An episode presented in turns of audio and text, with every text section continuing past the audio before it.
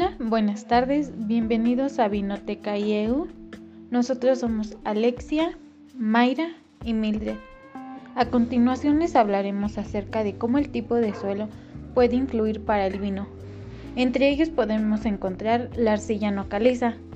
En este la ausencia de caliza no va a permitir el desarrollo de vinos de alta calidad, lo cual este tipo de suelo puede dar lugar a vinos de la tierra o vinos de mesa pero pueden ser muy poco afinados.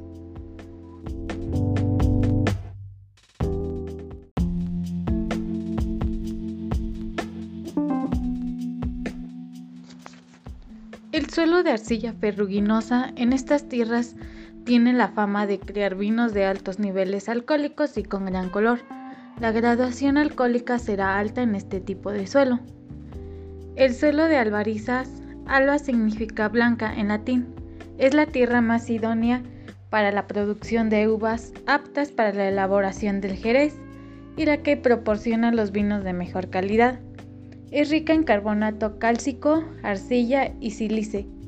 La albariza tiene un alto poder retentivo de la humedad, almacenando la lluvia caída en invierno para nutrir la cepa en los meses secos. Son los suelos cercanos a mares, océanos y grandes ríos los que suelen ser de mayor calidad para el viñedo y la buena maduración de la uva. En este tipo de suelos del marco de Jerez donde se aunan condiciones muy especiales para dar lugar a los vinos andaluces que han conquistado el mundo.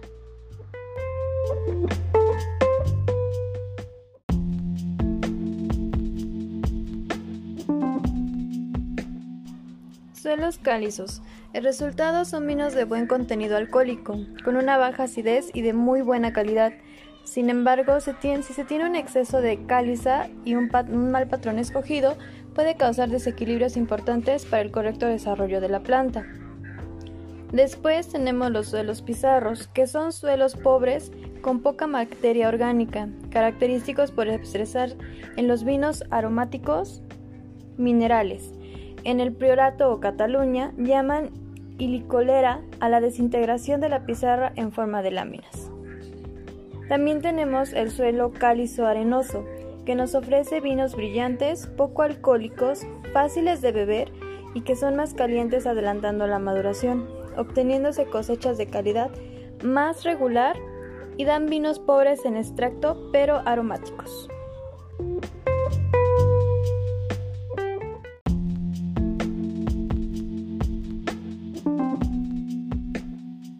Los suelos húmedos se calientan más lentamente que los suelos secos, por lo tanto, la maduración de las bayas también será más despacio.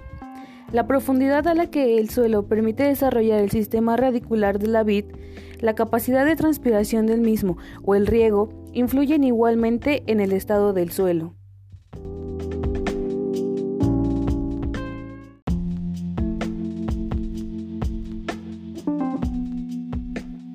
Los suelos arcillosos son aquellos que retienen de manera óptima el agua y los nutrientes necesarios para la uva. En estos terrenos pueden obtenerse vinos con un gran volumen, pero con una graduación alcohólica no muy alta. Sin embargo, sí con una notable presencia de taninos.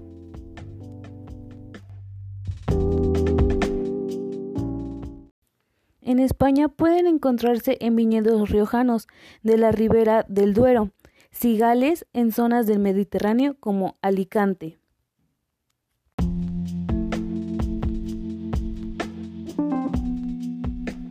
Los suelos ricos son aquellos que contienen muchos nutrientes. La mayoría de estos suelos nos pueden ofrecer vinos que sean de muy poca calidad. Para obtener un buen vino es aconsejable plantar las cepas en tierras pobres, pedregosas y con buen drenaje. Por ello, es imprescindible que el suelo tenga caliza, arcilla y componentes silicios para obtener un vino con finura, buquet, taninos y una buena estructura.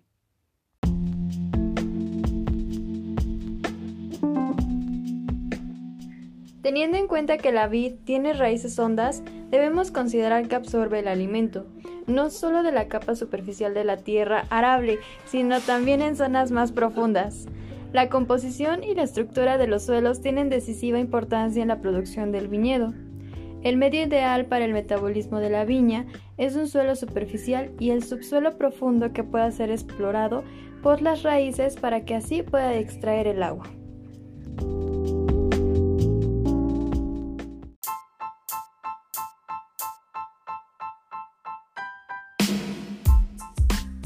Gracias por escucharnos. Nos vemos la próxima semana con un poco más sobre vinos.